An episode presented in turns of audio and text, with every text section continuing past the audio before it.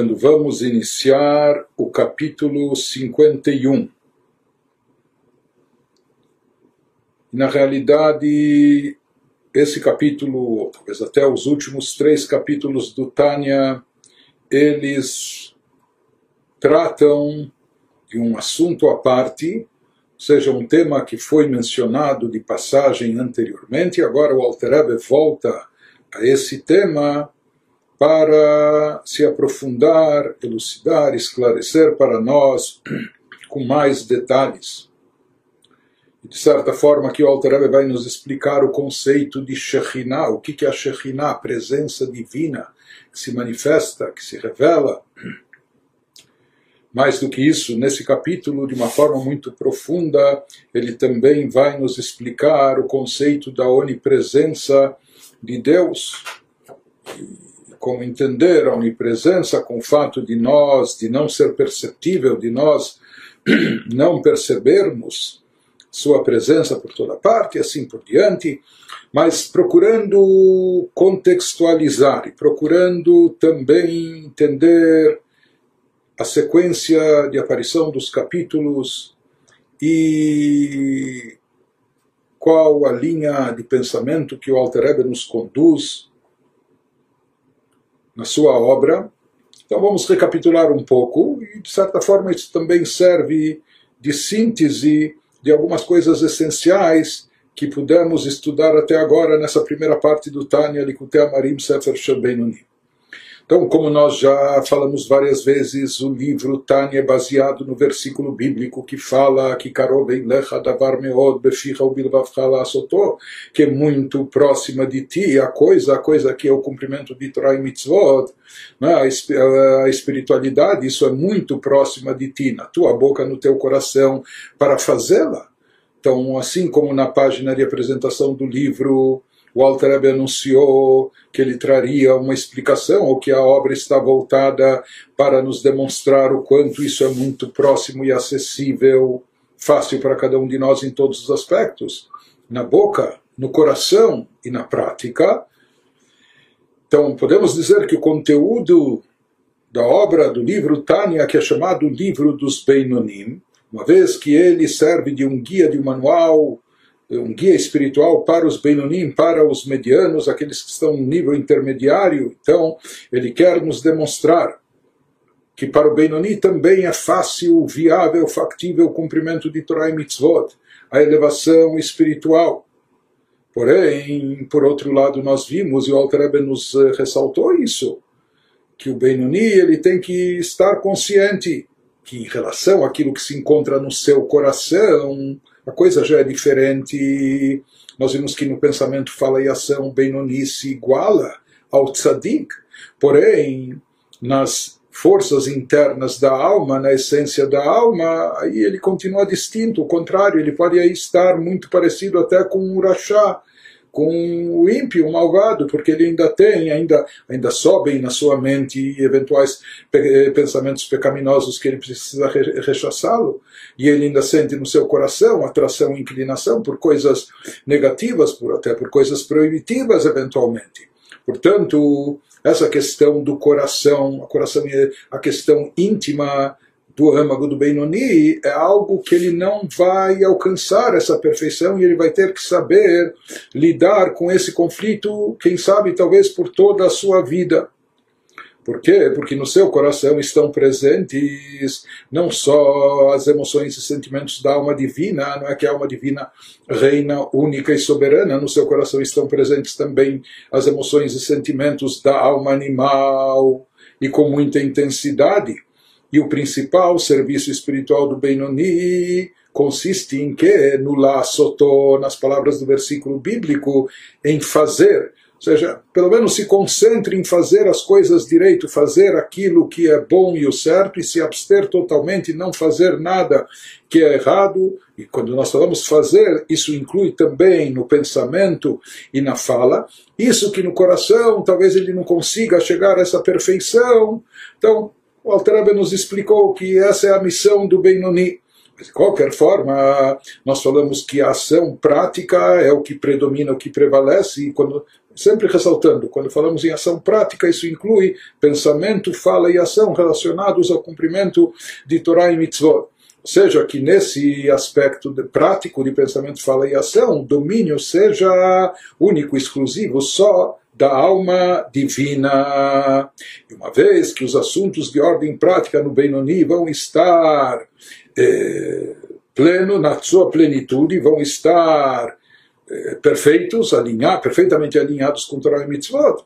Portanto, se fala que através disso, do cumprimento prático de Torah e Mitzvot do Benoni, vai pairar, vai repousar sobre ele a Shekhinah. A presença divina vai se manifestar, mesmo no Benoni, mesmo ele carecendo de toda espiritualidade elevada que o tzadik tem, mesmo ele ainda não ter conseguido purificar a sua alma por completo, etc., mas através da ação prática de cumprimento de Torah e Mitzvot, no pensamento, fala e ação, a Shekhinah vai repousar sobre ele, a Shekhinah vai pairar sobre ele. Partir do capítulo, então, o Alter Rebbe nos explicou longamente isso nos capítulos iniciais do Tânia. A partir do capítulo 35 em diante, ele começou a nos explicar que na realidade é através da ação prática que paira Shekhinah, ou seja, o que atrai a revelação da luz divina aqui no nosso mundo, exatamente a ação prática, ou seja, o cumprimento de Torá e Mitzvot, no pensamento, na fala e na ação. Enquanto que aquilo que está no coração da pessoa, bons sentimentos, boas, boas ideias, boas intenções, mesmo que sejam até sentimentos sublimes de amor e de temor a Deus. Né? Nós vimos que apenas isso, isso pode parecer uma coisa muito elevada, e de fato é. Mas apenas os sentimentos, mesmo elevados de amor e temor a Deus, eles ainda não efetuam eles não atraem a Shekhinah, não efetuam a revelação da Shekhinah aqui no plano terrestre, somente através do cumprimento das mitzvot na prática, no pensamento, fala e ação, é que se desencadeia a luz da Shekhinah para que ela seja, se manifeste aqui embaixo. Então, essa é ênfase no versículo bíblico que ele, o Alter menciona logo na apresentação do livro, na página de apresentação, onde lá o lá sotó é mencionado no final, elechadavar, é muito próximo de ti, beficha, na tua boca, na tua boca, o bilvavcha, e no teu coração, lá sotó para fazê-lo. O versículo conclui como se, se, isso fosse a conclusão de tudo, o ápice, etc., com lá sotó, com fazer. Porque, na verdade, o objetivo e finalidade de tudo é a ação prática, o cumprimento prático de Torah e Mitzvot. E para reforçar essa tese, ele nos trouxe, parece no capítulo 35, uma citação do Zohar, onde ele transcreve as palavras do Yenuka, de uma criança prodígio, de uma criança brilhante, filho de um dos grandes mestres cabalistas, que quando ele comentou um versículo bíblico que fala Veshaman al roshcha lo que azeite sobre a tua cabeça não falte, é? Isso foi mencionado naquele capítulo. Então, lá ele elaborou esse assunto de uma forma muito profunda, dizendo que o corpo do ser humano se assemelha ao pavio e a chama que arde sobre o pavio, isso seria a luz da Shekhinah, a iluminação divina que paira sobre a cabeça da pessoa. E para que essa chama possa pairar, é necessário que haja, que ela fique retida no pavio. E o que retém a chama no pavio é o combustível, é o óleo, é o azeite que não vai permitir que a chama que a chama se extingua, que a chama, na verdade, suba para sua origem, se incorporando ao fundamento, ao elemento fogo, na sua origem, acima onde ele se encontra. E na metáfora, o que representa, se nós falamos que o, o pavio representa o corpo da pessoa, a chama representa a luz da Shekhinah, o que simboliza o azeite e o óleo, azeite, o óleo, o combustível seriam as boas ações, assim nos foi explicado. Ou seja, de lá nós vimos e concluímos que apenas o amor e temor a Deus não são suficientes para atrair a revelação da luz divina sobre nós aqui no plano terrestre. E lá ele se estendeu nos explicando e elaborando esse assunto. E somente através das ações, de boas ações na prática, é que nós obtemos eh, esse recipiente que vai atrair a revelação da Shekhinah, vai fazer a, a Shekhinah, a presença divina, repousar sobre nós, revelando-se sobre nós.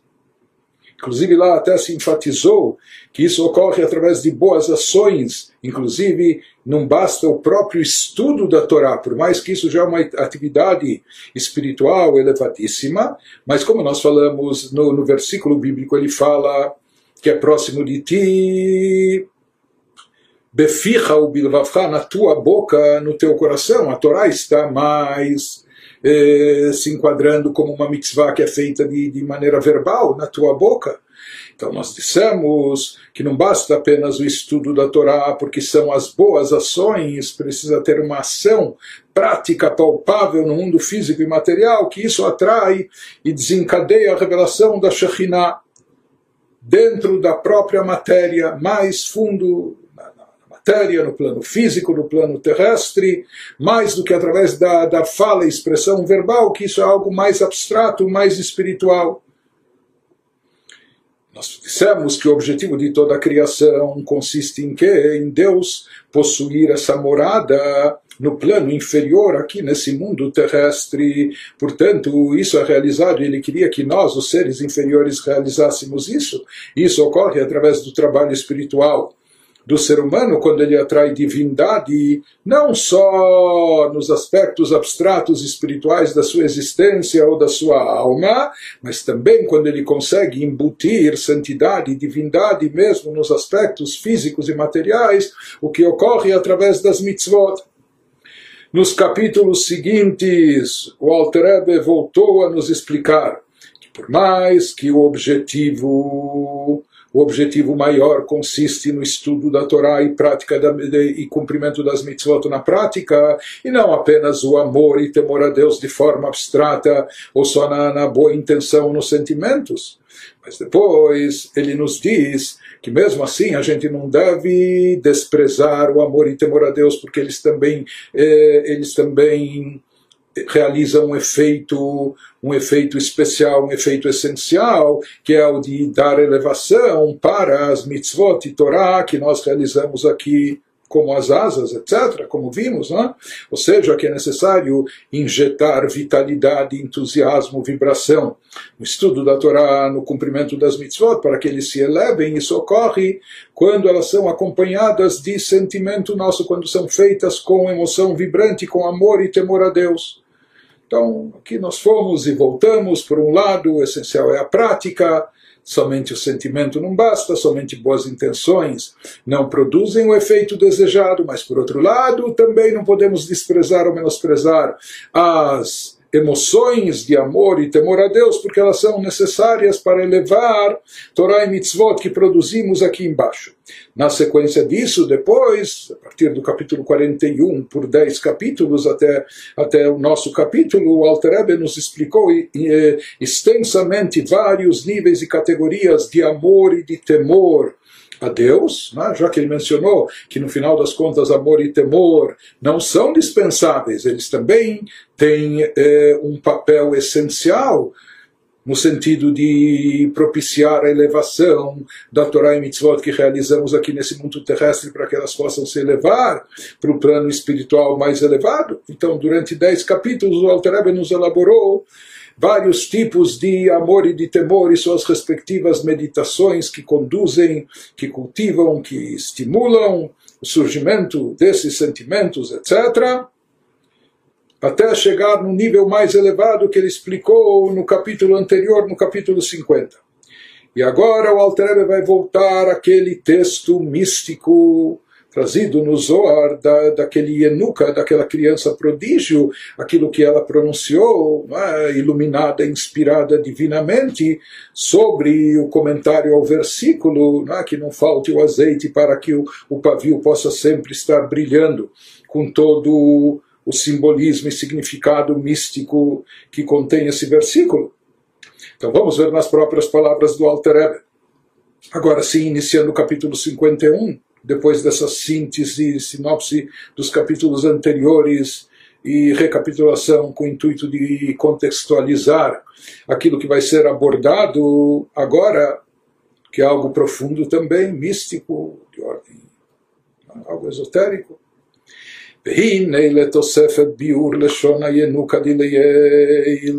Vamos esclarecer mais a citação daquela criança Yanuka mencionada no Zohar que vimos acima, no capítulo 35. Na realidade, o Alter Rebbe, ele aqui procura nos esclarecer porque a revelação da presença divina repousa justamente nesse mundo através das ações práticas que realizamos, porque é isso justamente que atrai a Shekhinah, e não os nossos sentimentos, não a nossa meditação, não as nossas orações com devoção, porque é justamente cumprimento prático de Torah e Mitzvot.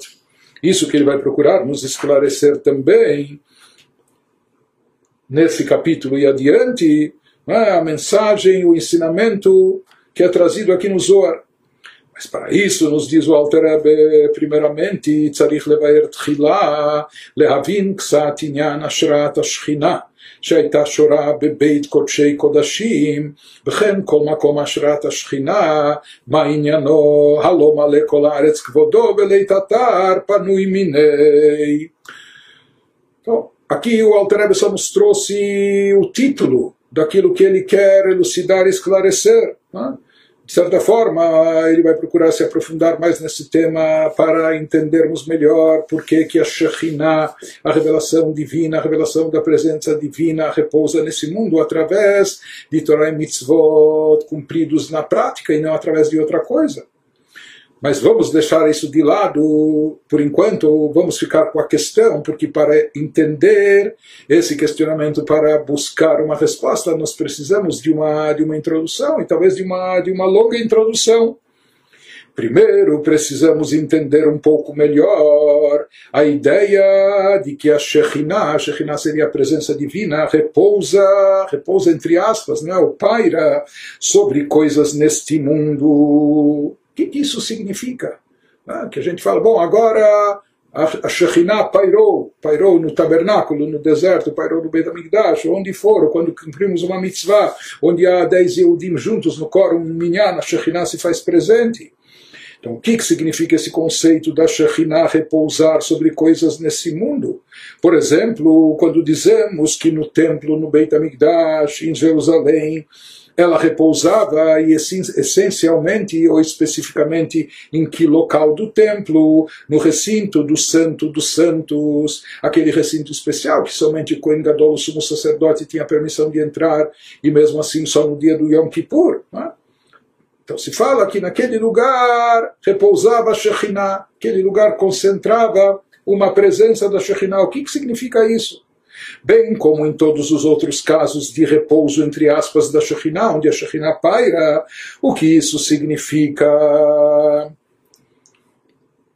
Em outras palavras, o Alter está nos perguntando como podemos dizer que a presença de Deus repousa em determinado lugar, porque se nós falamos que a presença de Deus paira naquele lugar, isso pode significar o quê? Sugerindo que ela não repousa em outro. É? Naquele lugar ela está. Então o que significa? Naquele lugar ela está e no outro não se encontra. Como isso pode ser até cogitado nas palavras de Isaías 6,3: se a terra inteira está cheia de sua glória. Como pode-se pensar dessa forma? Como pode-se dizer isso, uma vez que Deus é onipresente, eh, o mundo inteiro está repleto da sua glória? Ou, como diz o Tikkun não há lugar vazio dele, não há nenhum lugar, nenhum espaço nenhuma circunstância, nada que esteja vazia dele, onde Deus não está presente. Então, o que significa que a Shekhinah paira, repousa naquele lugar, uma vez que, na verdade, a presença divina está em todo lugar. Hum, essa é a, essa é a pergunta, esse é o questionamento. אך העניין כדכתיב ומבשריך זה לא כך. para tentar responder essa pergunta, o Alter Rebbe vai nos trazer mais uma introdução, e essa introdução vem por meio de um exemplo e de uma metáfora. A explicação, porém, é a seguinte, fundamentada no versículo em Jó 19, 26, que fala que de minha carne contemplarei Deus o ser humano se autoexaminando, entendendo a si mesmo o autoconhecimento, entendendo como as coisas funcionam dentro dele, e a partir disso ele pode projetar algo para procurar, vislumbrar alguma coisa, imaginar alguma coisa em relação a Deus. Ou seja, fenômenos espirituais podem ser discernidos a partir do corpo humano. Por quê? Porque uma vez que está escrito na Torá que o ser humano foi criado à imagem de Deus, o que isso significa é algo mais profundo. Nós sabemos que Deus não tem nem corpo nem expressão corpórea, mas uma vez que o ser humano, assim, assim diz a Torá, que o ser humano foi criado à imagem de Deus, portanto, o ser humano conhecendo como as coisas ocorrem e funcionam dentro dele mesmo, disso ele pode ter, imaginar, ter algum algum conhecimento, acesso a algum conhecimento de como as coisas eventualmente são eh, em relação a Deus. Projetar em relação a Deus. Então aqui o Alter vai começar a nos dar um exemplo. O próprio exemplo já é profundo. O exemplo em si é abstrato e espiritual, porque que nós podemos utilizar como exemplo no ser humano, na criatura humana, para ter, tentar depois transpor, mesmo que em pequena medida, mesmo guardando todas as ressalvas e proporções e etc., mas só para transmitir alguma ideia, mesmo que abstrata, mas o que, que nós podemos tomar do ser humano que possa servir de exemplo em relação, em relação a Deus, ao Criador? Então, sabe o que ele vai tomar do ser humano? O melhor que pode se tomar, o máximo que pode se tomar, a alma do ser humano. Portanto, o próprio exemplo aqui não é um exemplo, não é um exemplo a priori, não é um exemplo só de, de ordem física material, mas também algo mais abstrato, espiritual, que seria a atuação da alma do homem no seu corpo, como a alma atua no corpo, como a alma preenche o corpo, como a alma vivifica o corpo com todos os seus órgãos e todas as suas funções. Então, nos diz o Alter Ebe, Entendendo isso, nós vamos ter alguma noção do conceito de Shekhinah, como Deus preenche o mundo, como Deus vivifica o mundo, como Deus se revela e se manifesta no mundo, entendendo como a alma se manifesta no corpo. Então vamos primeiro nos prender, que isso por si só já é complexo, não é? Vamos nos prender ao exemplo, tentando, procurando entender o funcionamento e atuação da alma no corpo humano. שכמו שנשמת האדם היא ממלאה כל רמ"ח איברי הגוף מראשו ועד רגליו, ואף על פי כן עיקר משכנה והשראתה היא במוחו. Ele nos diz que essa ideia, a ideia da revelação divina no mundo, é análoga à noção de que a alma da pessoa preenche todas as partes do corpo, na, na, anatomia descrita pelos nossos sábios, clássica descrita pelos nossos sábios no Talmud, etc. A alma da pessoa preenche todas as 248 partes do seu corpo, todos os seus órgãos, da cabeça aos pés. Então, aqui nós podemos dizer que a alma está por toda parte do corpo, em todas as partes do corpo. E não obstante não obstante a alma se encontrar no corpo inteiro, sua principal morada e local de repouso, repouso sempre aqui entre aspas, onde paira a alma, sua principal morada e local de repouso é no cérebro. Por um lado, a alma está presente e se expande pelo corpo inteiro em todos os órgãos especificamente, mas por outro lado, sua principal morada, o local onde ela paira e repousa, é no cérebro. Na verdade, isso que ele vai nos trazer também no exemplificado, na ideia que ele quer nos transmitir a seguir, o que ele quer nos explicar, que essa é a sua proposta nesse momento do Alter Ebe.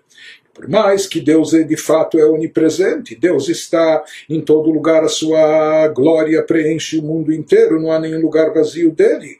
Mesmo assim, ele vai nos explicar onde repousa principalmente, essencialmente, a Shekhinah, a revelação divina, em um lugar específico que equivale como ao cérebro, no exemplo, na analogia que ele está nos trazendo, equivale ao cérebro no corpo humano, assim também no mundo terrestre, no, no globo terrestre, existe um lugar onde lá se concentra a revelação do âmago da presença divina.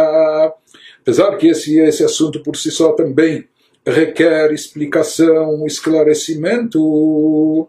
Como pode ser que, por um lado, será que não é uma coisa um pouco um pouco contraditória. Por um lado, nós falamos que a alma preenche o corpo inteiro, por igual, está presente no corpo inteiro, dando vida a todos os órgãos, a todas as partes do corpo. Por outro lado, nós falamos que ela se concentra principalmente, essencialmente, no cérebro. Então, como combinam essas duas premissas, essas duas colocações. Mas ele nos diz que assim ocorre na prática, ou seja, existe essa concentração da alma onde ela se revela, se manifesta, repousa essencialmente no cérebro e de lá ela se expande, se propaga para os outros órgãos. Nas palavras do Alter Rebbe,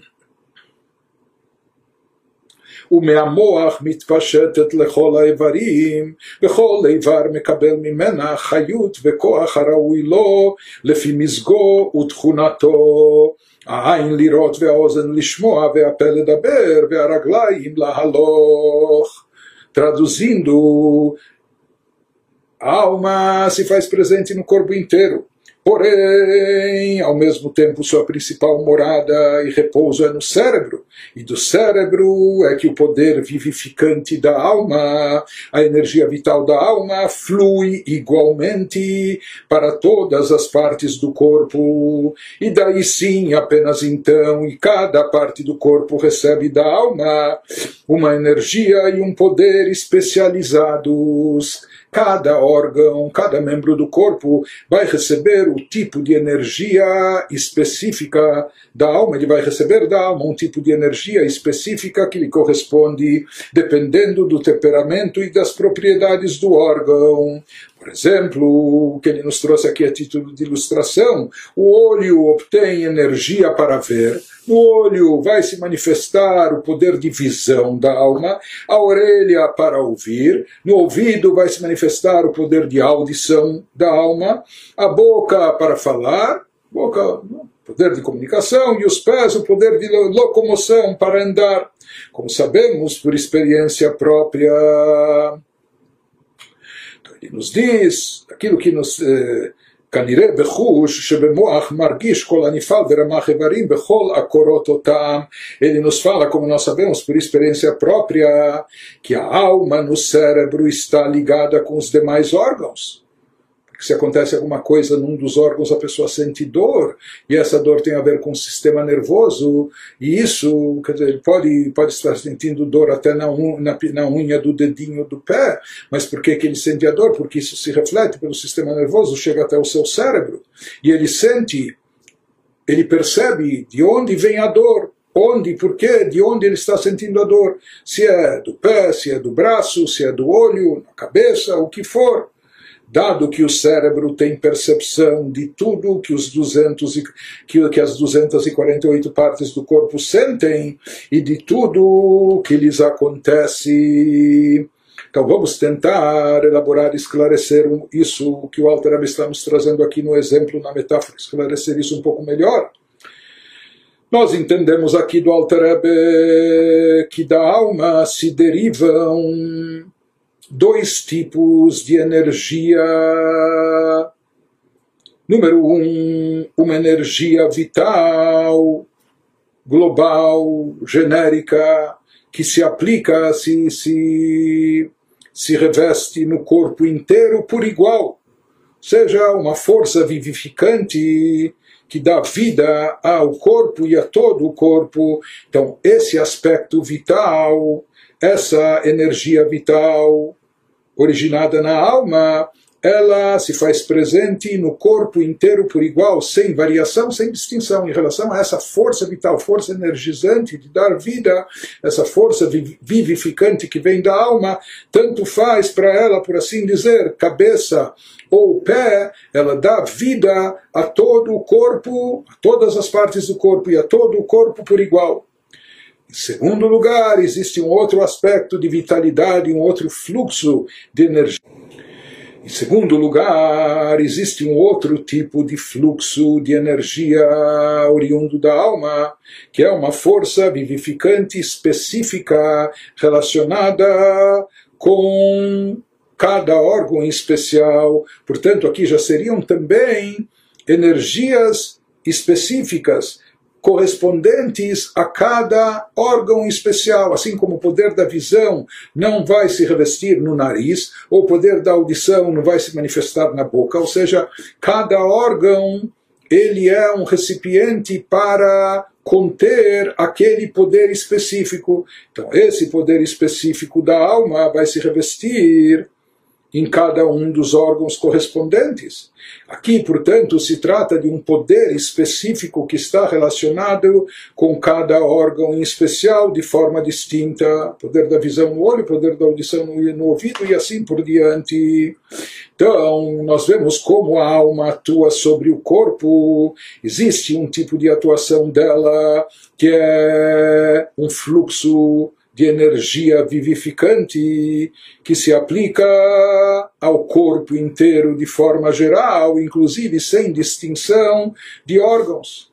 A alma dá vida ao corpo, esse corpo tem vida em todos os aspectos, em todas as suas partes, graças à alma. Existe, porém, um tipo de influência que é uma influência, um fluxo específico da alma para o corpo. É a maneira da alma vivificar cada membro do corpo, cada órgão de acordo com a sua característica, de acordo com a sua função e o seu papel. Qual dos dois tipos de vitalidade é mais elevado? O primeiro aquela vitalidade geral, a alma dá vida ao corpo, ao corpo inteiro. E por isso ela dá vida ao corpo de forma idêntica. É? A mesma vida que é proveniente da alma, ela vivifica tanto a cabeça como os pés e por igual o corpo inteiro. Então, esse tipo de vitalidade proveniente da alma, essa vitalidade geral, abrangente, ela é mais elevada. Por quê? Porque aqui está em evidência o poder vivificante da alma, não importa qual o órgão do corpo. O segundo tipo de, de, vitalidade está em evidência mais o corpo. O corpo com seus respectivos órgãos, cada um dos órgãos com a sua característica única e especial, e a força da alma se revestindo de maneira específica naquele órgão, com o poder específico que lhe compete e que lhe corresponde. Então, aí está mais em evidência o corpo nos poderes específicos. Porém, no sentido da alma dar vida ao corpo de forma geral, aqui está em evidência o poder, o poder vivificante da alma. De qualquer forma, como interpretar isso? A gente poderia, à primeira vista, querer pensar, poderia se pensar que a alma em si, a alma propriamente dita, ela está acima de divisões, de ser, de ser eh, subdividida, poder da visão, poder da audição, poder da locomoção e assim por diante. Então a gente não poderia dizer que de forma direta vem da alma cada um desses poderes. Bom, mas então de onde eles surgem? Onde, em que momento surge o poder específico de visão que vai se revestir, vai se investir no olho, ou o poder de audição que vai se investir no ouvido, ou o poder da locomoção que vai se manifestar nos pés. Talvez somente quando a alma se reveste no corpo. Em função desse revestimento, vamos dizer que talvez é o corpo que faz com que essa energia vivificante da alma se subdivida de maneira específica ou em formas peculiares para cada um dos órgãos. Ou seja, a gente poderia pensar que talvez a alma em si é um poder vivificante geral, sem especificações, sem detalhamento, e apenas quando a alma, quando existe, quando ocorre essa fusão da alma com o corpo, quando a alma se encontra com o corpo, ou seja, a alma, num primeiro momento, ela se reveste no corpo com um poder vivificante geral e abrangente que dá vida ao corpo inteiro. Mas quando ela chega especificamente no corpo, que o corpo se sim, o corpo físico está subdividido em órgãos específicos, então talvez cada órgão ele manipula ou ele, ele atrai, ele, ele faz com que um poder, uma, um tipo de energia específica da alma se revista dentro dele de acordo com as suas características. Ou seja, quando a alma se encontra, ela eh, chega para vivificar, vivificar o corpo todo, quando ela chega, por assim dizer, bate no olho, então o olho, o órgão físico, o olho vai, vai converter esse poder em poder num potencial de visão. Ela bate no ouvido, chega no ouvido, ele vai converter isso num poder de audição, etc. Porém, não é assim que o Alter nos explica, o Alter nos fala, e ele faz questão de enfatizar que não é isso que acontece na realidade por essência, não é dessa maneira que funciona a alma, não é dessa forma que a alma vivifica o corpo e os seus órgãos. Então, isso é importante para a gente entender o exemplificado que o Alter Ebe vai querer nos transmitir. O Alter Ebe nos diz que, na realidade, cada órgão recebe da alma a sua vitalidade e a sua a força específica que corresponde a ele. Ou seja, em outras palavras, isso significa que a alma em si ela não está subdividida da própria da alma propriamente dita antes dela se expandir antes de se derivar dela os poderes específicos etc não? Existe uma essência simples da alma que é indivisível, não só que ela não, não, vai se, não está já subdividida, mas ela também é indivisível. Mais tarde nós vamos ver o que acontece e como acontece que cada órgão recebe da alma uma energia específica que vai lhe dar aquele poder de atuação que corresponde àquele órgão. Então, nos diz o como nós podemos sentir e perceber isso, como ele nos falou, como nós vemos na prática, que o cérebro ele sente e pressente, ele percebe tudo o que acontece com os 248 órgãos do corpo, ou ele percebe a dor, não é? quando algo afeta cada um desses órgãos. Então, isso que o cérebro, através do sistema nervoso, sente a dor, ou ele percebe o que acontece no olho e com o olho, é diferente daquilo que o cérebro capta e percebe do que está acontecendo no ouvido ou com o ouvido Se a gente dissesse que a alma no corpo, ela אילו הייתה נשמה שבמוח מופשטת מציורים פרטיים, se a alma presente no corpo estivesse desvinculada de especificações, moldada de acordo com cada órgão, e a gente diria que quando ela se divide em forças específicas, o poder da visão, o poder da, da audição, etc., é somente quando ela bate, por assim dizer, bate com o olho, bate de encontro com o ouvido, etc., daí ela toma essas características.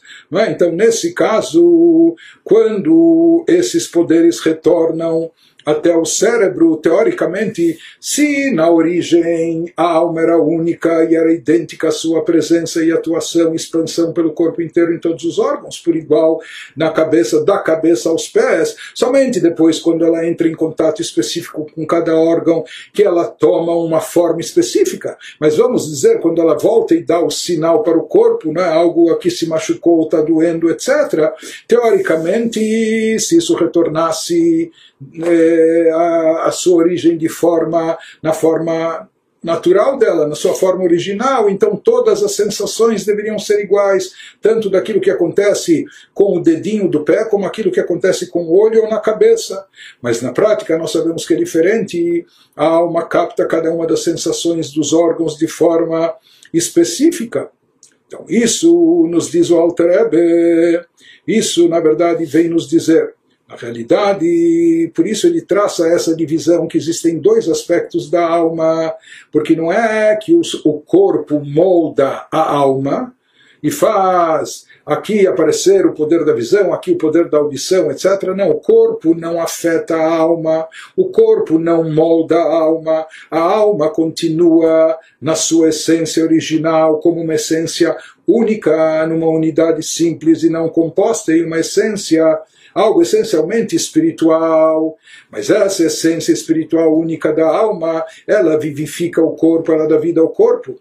Então, o que vai fazer com que cada órgão tenha o respectivo poder, de atuação, né, o que dá energia e vida a ele, isso vai ser proveniente de algo que é derivado da alma, mas que não é o âmago da alma, não é a essência da alma, não é a alma por si só. Então, isso que nós dizemos não é que a alma tem essas divisões em si, etc., ou ela é afetada possuindo essas divisões no seu contato com o corpo. Na verdade, nós vamos ver que vai se derivar da alma uma subdivisão, uma, um resquício de vitalidade, uma partícula de energia que vai se manifestar em cada um dos órgãos. Talvez pareça um pouco complexo, mas nós vamos, vamos, é, vamos procurar prosseguir. Nos explica, o Alter Rebbe vai nos explicar, esclarecer o Alter em seguida, que mesmo assim, mesmo que há essa divisão de força energizante para cada um dos órgãos, porém, isso não diz respeito e nem afeta a essência original da alma, a natureza essencial da alma, porque na alma não existe essa possibilidade de subdivisão, de detalhamento de, é? de, de compartimentos apenas num nível mais baixo e inferior, algo se deriva da alma para dar vitalidade específica, energia específica para cada órgão. Diz o Shinui Kabbalat. Na verdade, todos esses detalhes, talvez a gente esteja até se estendendo demais na explicação da metáfora, mas isso é essencial para quem já estiver imaginando, ou deixar para depois projetar um exemplo que o que o Alter Rebbe quer nos trazer, porque tudo isso, na verdade, é um exemplo para entender a atuação da presença divina no mundo. Então, ele nos diz, Deus está presente, no, nós vamos ver que Deus está presente no mundo, mas de diferentes maneiras, eh, nos diferentes níveis espirituais de cada mundo, nas diferentes criaturas. Em algumas criaturas ele está mais manifesto, mais revelado, em outras menos. Mas, na realidade, é particularmente importante e muito essencial entender que não são as criaturas, as criaturas não afetam o Criador, o Criador não tem que se moldar às criaturas, o Criador é um e único, indivisível, numa unidade simples, não composta, etc.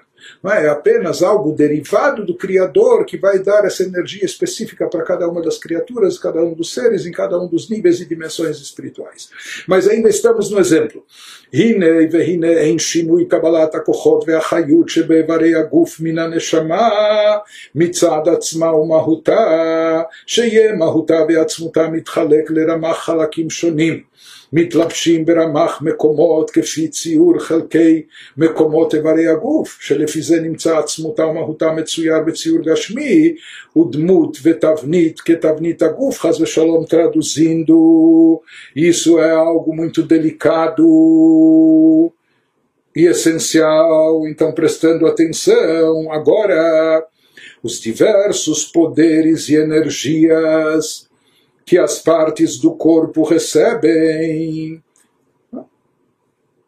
O olho, o poder da visão, o ouvido, o poder da audição, são poderes já específicos, delineados. Não é?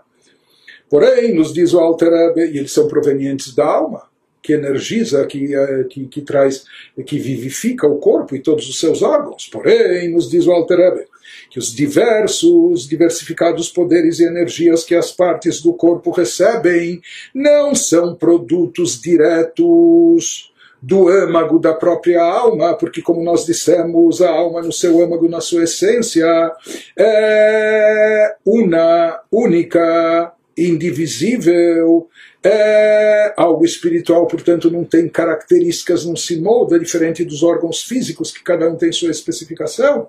Portanto, ele nos diz que essa força vivificante que se, que, que se reveste em cada órgão de forma particular, ela não é produto direto do âmago da própria alma em outras palavras, não é que a alma mesma, que ela, própria alma em si, em seu âmago, seja dividida em 248 porções separadas. Não.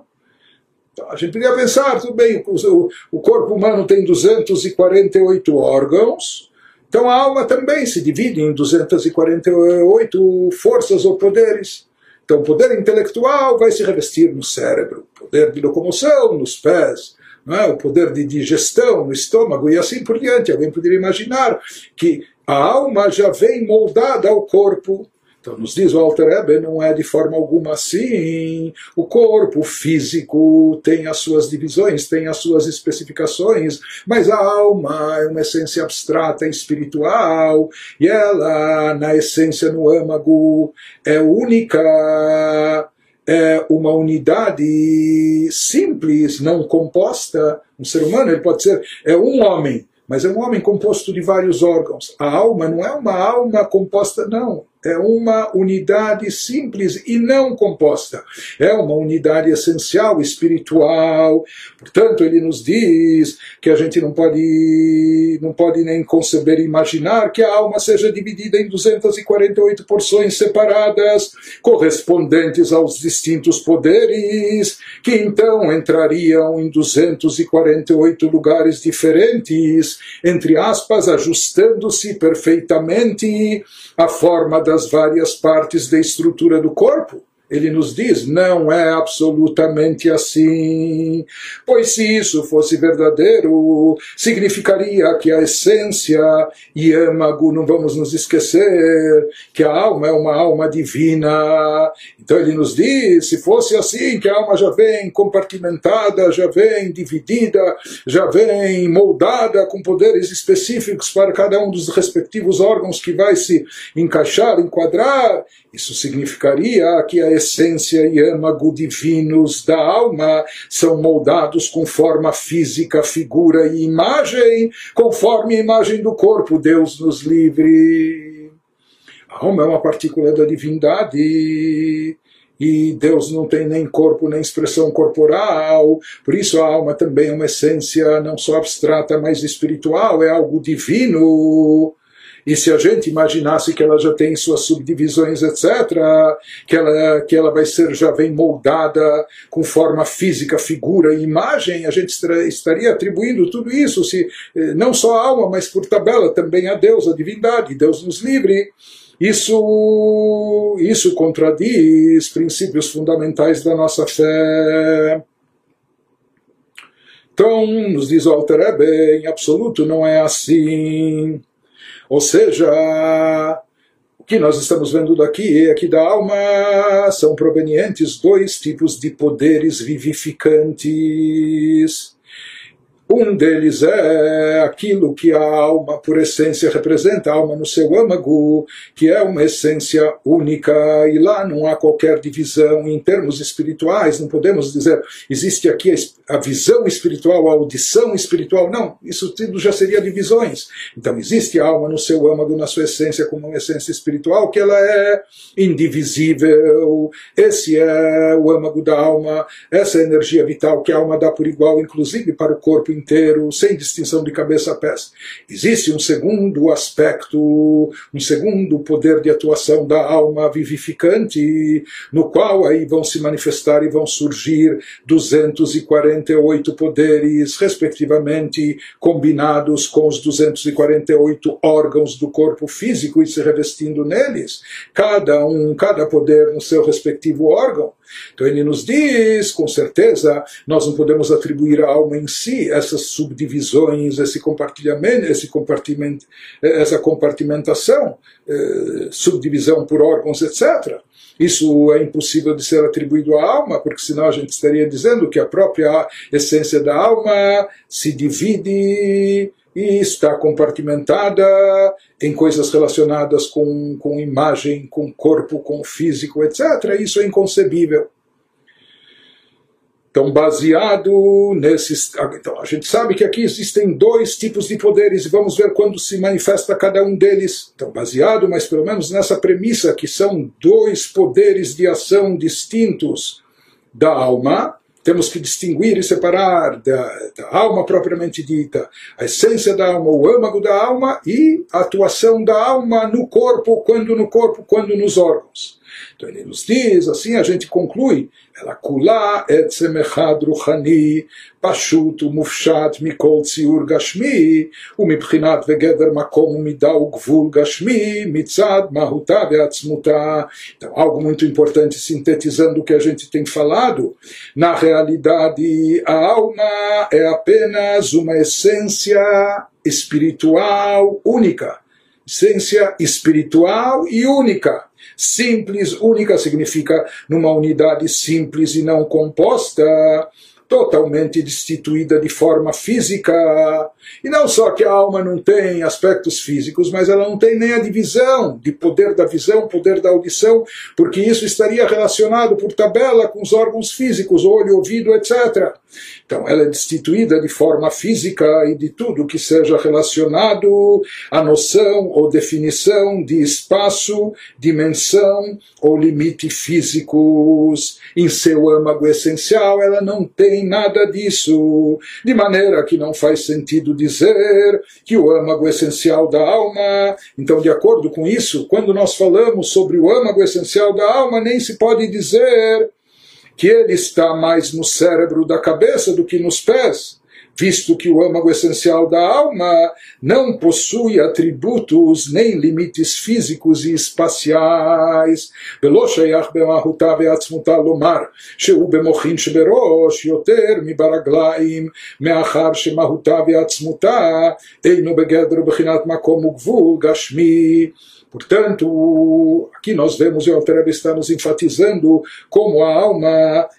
é uma essência espiritual única e não composta, não eh, subdividida e na, e, na verdade, indivisível.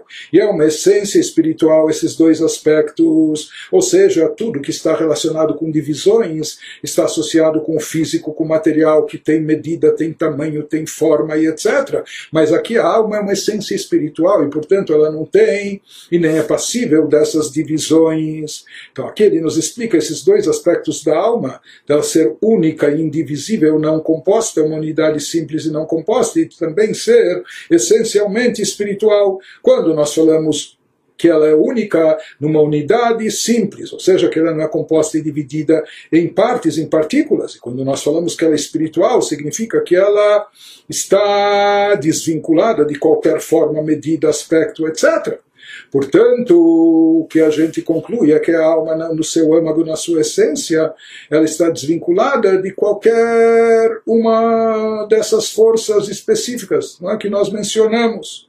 Ah, existem na alma, ou surgem da alma, 248 poderes específicos que vão vivificar cada um dos órgãos que lhes correspondem no corpo humano, então isso é algo que se deriva da alma, mas não representa o âmago e a essência da alma propriamente dita. Ou seja, aquilo que se reveste somente quando a alma se reveste no corpo, quando a alma já está dentro de uma essência, numa física com medidas, com dimensões, com especificações, aí vai surgir dela esse poder vivificante, mas não é ela na sua essência.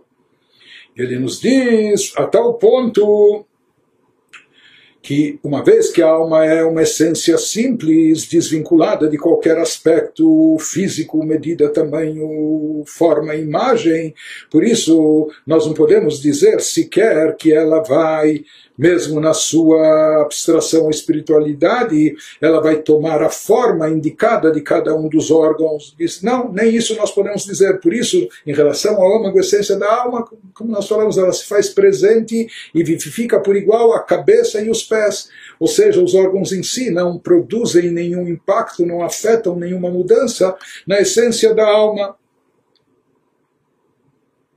O físico não, não, não impacta o espiritual, a simplicidade e a essência da alma no seu âmago. רק שתרי"ג מיני כוחות וחיות כלולים בה במהותה ועצמותה. לצאת אל הפועל והגילוי מההלם להחיות רמ"ח איברים ושסה גידים שבגוף על ידי התלבשותם בנפש החיונית שיש לה גם כן רמ"ח ושסה כוחות וחיות הללו בו. Então, onde e como, quando surgem esses poderes específicos da alma que vão dar vitalidade e energia para cada órgão na sua forma de atuação específica, nos diz o Alter isso são poderes latentes presentes na alma. Não representam a essência da alma, mas se derivam dela. Então ele nos diz, porém, dentro desse âmago essencial, que o âmago essencial, como nós falamos, é uno, simples e não composto, é espiritual e não, não pode ser delineado.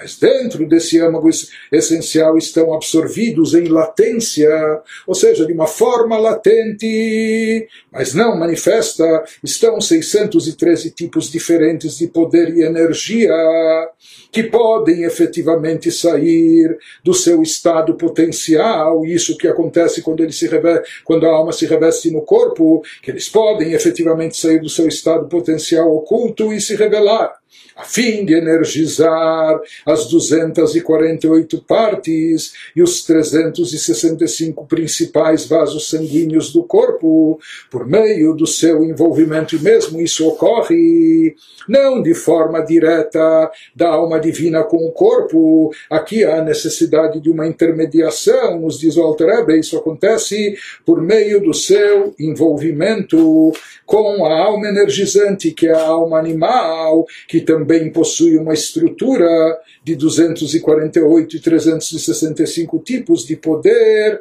e energia. Portanto, essa especificação e esse detalhamento é algo que não faz parte da essência do âmago da alma, mas está presente nela apenas de forma latente no potencial, e esse potencial vai ser derivado dela quando ela se revestir no corpo para se manifestar, dando eh, o poder específico respectivo associado a cada órgão, para que cada órgão atue, mas isso também somente quando a alma divina se revestir ou se associar à alma energizante, que é a alma animal, e a alma animal energizante é ela que, ela que proporciona a vitalidade para o corpo físico, cada órgão de acordo com a sua característica qualquer forma, o Alter nos disse aqui que essas 613 forças atuantes, elas estão absorvidas na alma, elas não são a essência da alma, a alma não se subdivide nesse número, etc., em número nenhum.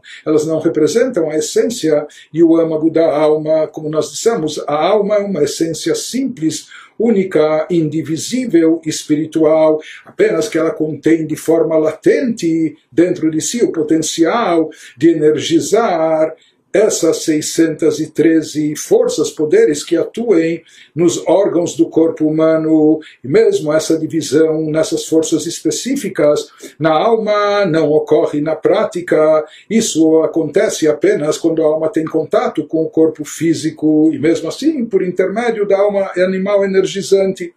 Então, na alma, na essência da alma, isso continua sempre essa divisão está encoberta, ela permanece só de forma latente, porque isso é algo derivado da alma, mas não a essência da alma. Não? É? Como nos disse, explicou Alter Ebe aqui, então, tudo isso é um potencial absorvido, latente na alma, que eventualmente pode se manifestar, mas não representa a essência da alma.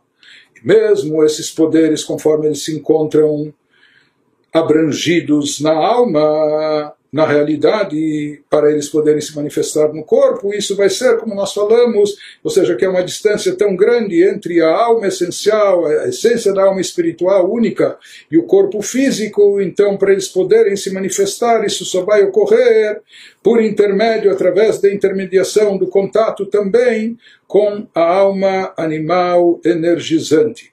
Então, isso basicamente seria um pouco do, do exemplo que o Alter Ebe está nos fornecendo para procurar entender como funciona a revelação da presença divina aqui nesse mundo.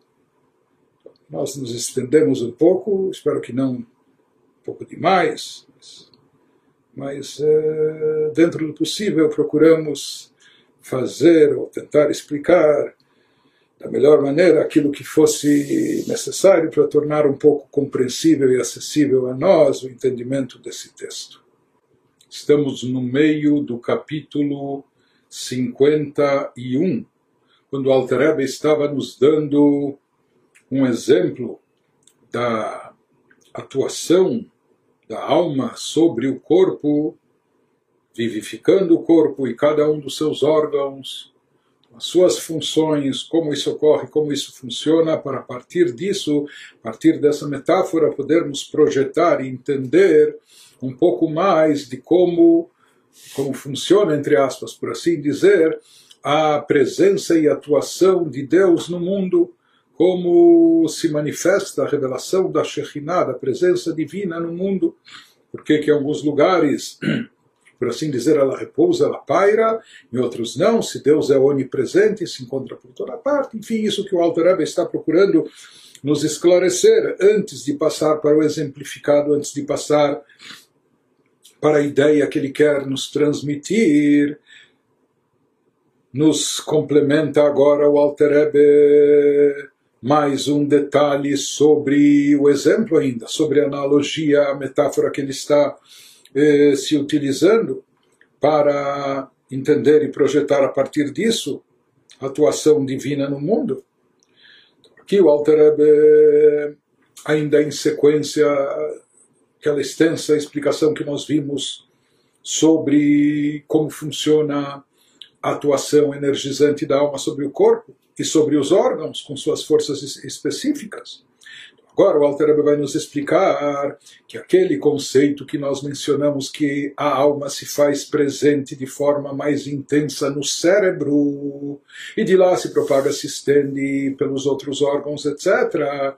Então, na realidade, baseado na explicação anterior que nós vimos, então, isso que nós falamos se refere não à essência espiritual única da alma, ou seja, isso não se refere ao âmago da alma, isso que nós falamos que a alma se faz mais presente no cérebro, se revela e se manifesta com mais intensidade no cérebro do que nos outros órgãos, isso não se refere ao âmago, essência da alma, e sim aquele nível inferior, aquele nível posterior, aquele nível de vitalidade que é derivado da alma, que na alma originalmente ele nem ele só está contido de forma latente, mas ele não faz parte da essência da alma, porque a essência da alma é única, indivisível, não tem forma e etc, e nem, nem, nem adaptações. Né?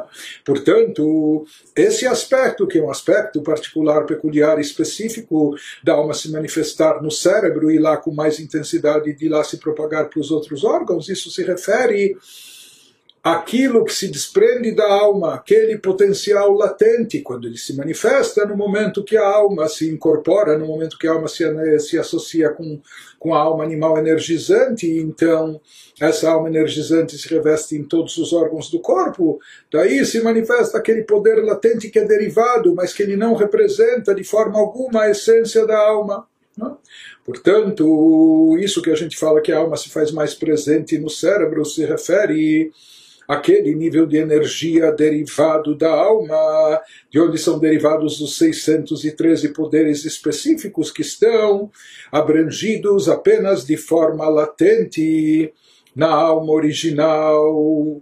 E eles se manifestam somente quando a alma se incorpora as palavras do Alter Rebbe, Vehinei alam shachat kol atariag minei kochot vechayut מהלם הנשמה אל הגוף להחיותו, עליה אמרו שעיקר משכנה והשראתה של המשכה זו וגילוי זה הוא כולו במוחין שבראש.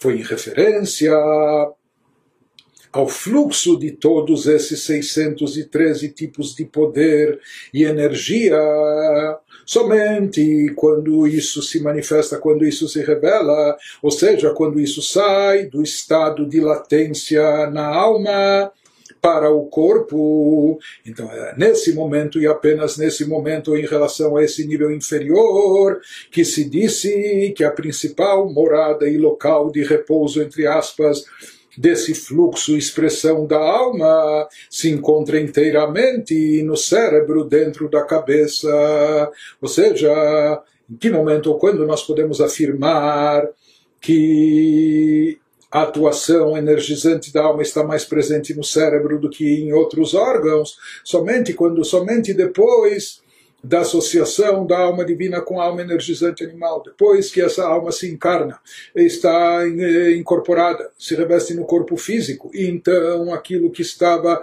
latente no seu estado original se manifesta somente aí, nesse estágio, que isso já é um estágio bem inferior se comparado à alma na sua essência única espiritual. Somente nesse momento é que a gente pode afirmar aquilo que dissemos antes que ela, a alma repousa mais no cérebro do que em outros órgãos e de lá do cérebro se expande para os outros. Né? Então, sobre esse nível, sobre esse nível de energia no qual já existem 613 forças e poderes, aquelas forças e poderes que estavam originalmente englobados, mas ocultos e somente de forma latente, em potencial na alma, somente quando eles se manifestaram, depois do revestimento da alma no corpo. E quando eles são propagados, estendidos para o corpo, aí sim, somente aí é que nós podemos dizer que a presença dessa força energizante da alma se manifesta com mais intensidade no cérebro do que em outros órgãos, que ela repousa essencialmente mais no cérebro, principalmente no cérebro. Então, aqui, dessa forma, nos trouxe o Alter a conciliação para aqueles dois aspectos aparentemente contraditórios que mencionamos. Aquilo que nós falamos que a alma preenche, por um lado, a alma preenche todos os órgãos do corpo por igual, sem haver qualquer distinção entre a presença da alma na cabeça ou nos pés. Não é? Então, isso que nós falamos que não há distinção é quando se refere à essência da alma. O âmago da alma, a alma que é única, uma unidade simples, não composta, uma unidade espiritual, e que de fato dela é proveniente energia ao corpo. Então, essa energia que vem do âmago da alma está presente no corpo inteiro por igual, de forma idêntica. Isso que nós falamos, que o principal eh, da presença da, da, da, energia da alma repousa sobre o cérebro, isso se refere ao nível inferior, aquele nível que não faz parte, que não representa a essência e o âmago da alma, mas apenas aquilo que está contido de forma muito latente na, na, na essência espiritual dela e que se manifesta somente quando ela se reveste do corpo, aquelas 613 forças e poderes que estão abrangidos de forma muito, muito latente, oculta na alma, somente se revelam e se manifestam quando ela, ela tem, vem, vem de encontro, tem, vem em contato com o corpo. É? Então, nesse caso, elas se manifestam em primeiro lugar e, acima de tudo, no cérebro. Daí, assim, que a gente pode dizer somente em relação a esse nível inferior de energia vital, de força energizante da alma, depois daquilo que foi derivado, etc., da sua essência, que ela se manifesta mais no cérebro. ולכן הם מקבלים תחילה הכוח והחיות הראוי להם לפי משגב ותכונתם, שהם חב"ד בכוח המחשבה וכל השייך למוחין. Portanto, nesse momento, os poderes intelectuais recebem primeiro da alma o poder e energia apropriados para eles condizentes com seu temperamento e propriedades, a saber, os poderes de Chokhmah, Binah e Dat, conforme já explicamos, o poder do pensamento e tudo relacionado ao cérebro. Isso se revela e se manifesta, uma vez que se manifesta primeiro no cérebro, então lá está mais presente, mais evidência, e de lá é que ele vai se expandir, se estender e se propagar depois para os outros órgãos. Portanto, quais são as faculdades? Já que o primeiro órgão a receber o mais propício, mais delicado, mais complexo, mais apropriado para receber primeiro essa vitalidade é o cérebro. Por isso, essa energia se manifesta primeiro no cérebro, dando surgimento as faculdades intelectuais relacionadas com o cérebro, os poderes de Chokhmah Binadat, o pensamento, etc., e depois se propagando para os outros órgãos. Prossegue, o Alter nos diz, ולא זו בלבד, אלא גם כללות כל המשכות החיות לשאר האיברים, גם כן כלולה ומלבשת במוחין שבראש. ושם הוא ייקרא בשורשה של המשכה זו בבחינת גילוי האור והחיות של כל הנשמה כולה. O cérebro, explica o Alter não recebe somente para si poder e energia da alma, né? ou seja, aqui, na verdade, enfatiza o Alter não é que o cérebro está aqui captando apenas aquela energia que corresponde a ele, relacionada com as faculdades intelectuais.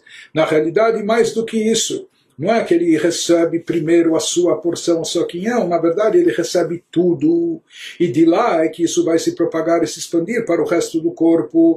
Todos os poderes e energias destinados às outras partes do corpo também entram, inicialmente ficam contidos no cérebro isso a cabeça rege todo o corpo, não é? e o cérebro tem a ver com todo o funcionamento do corpo. Por quê? Porque essa energia do corpo inteiro, não apenas a energia intelectual, não apenas os poderes intelectuais, se manifestam primeiro no cérebro, mas todos os poderes energizantes de todos os órgãos do corpo. Inicialmente eles ficam contidos no cérebro, dentro da cabeça, e ali no cérebro está.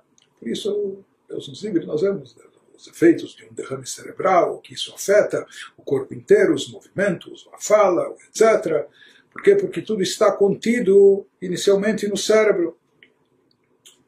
Então ele nos diz, ali no cérebro está o núcleo e raiz do fluxo que emana da alma a revelação da luz e energia de toda a alma, e de lá do cérebro essa iluminação da alma se espalha para as demais partes do corpo, cada uma recebendo o poder e a energia apropriados para ela condizentes com seu temperamento e propriedade.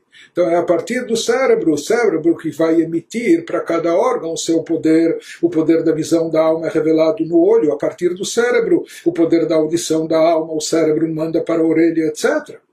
Pois, como sabemos, todos esses poderes da alma se espalham do cérebro para os outros órgãos. ומשם מתפשטת הערה לשאר כל האיברים, ומקבל כל אחד כוח וחיות הראוי לו, כפי מזגו ותכונתו, כוח הראייה מתגלה בעין, וכוח השמיעה באוזן וכולי. Continua, Alter Rebbe nos elabora isso, nos explica, וכל הכוחות מתפשטים מהמוח כנודע, porque ali no cérebro está a principal, e vamos prestar atenção nisso, porque esses detalhes do exemplo vão ser essenciais para a gente entender o exemplificado, a ideia, a tese que o, Rebbe, que, que, que o Alter Rebbe quer nos expor a respeito da atuação e presença de Deus no mundo. Porque ali no cérebro está a principal morada da alma inteira em sua forma patentemente manifesta, dado que ali toda a energia que sairá dela para o corpo já está revelada e somente poderes específicos procedentes de toda essa energia irradiarão de lá e se espalharão para todas as partes específicas do corpo, como a luz que se espalha e irradia do sol para dentro de aposentos particulares. Então, vendo nas palavras do autor em hebraico,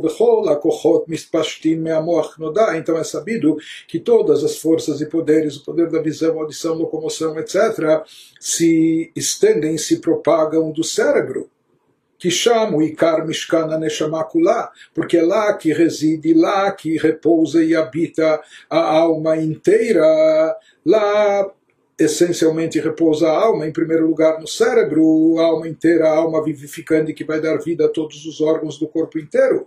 Bibchinat Gilui, é lá que ela se revela e se manifesta.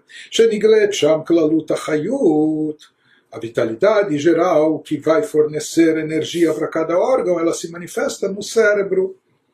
שנגלית שם כללות החיות המתפשט ממנה, e depois vai se derivar dela do cérebro.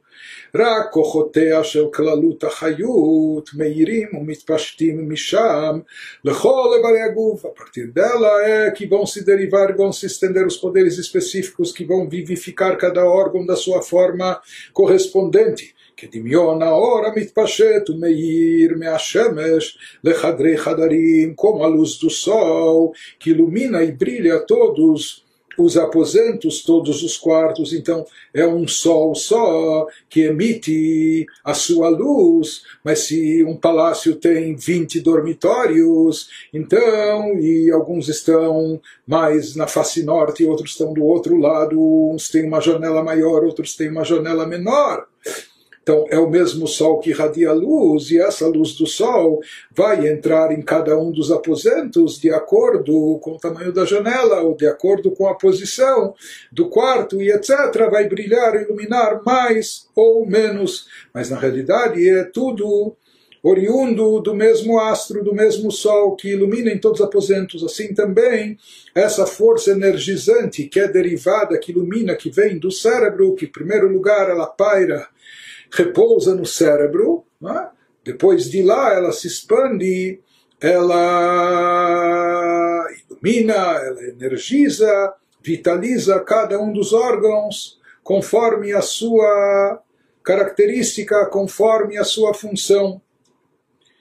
אפילו הלב מקבל מהמוח ולכן המוח שליט עליו בתודעתו כנ"ל e acrescenta um detalhe que não é um mero detalhe aqui, mas que é algo também essencial no Tânia: até o coração recebe sua energia do cérebro, mesmo o coração que é um órgão vital tão importante, ele também, ele simboliza e ele contém as emoções, os sentimentos, mas até o coração recebe sua energia do cérebro sendo por isso que, de modo inerente, o cérebro governa, conforme explicado acima, conforme foi explicado no capítulo 12, que Lalev, uma vez que, na verdade, a vitalidade do cérebro é oriunda do. Desculpe, a, a vitalidade do coração é oriunda do cérebro.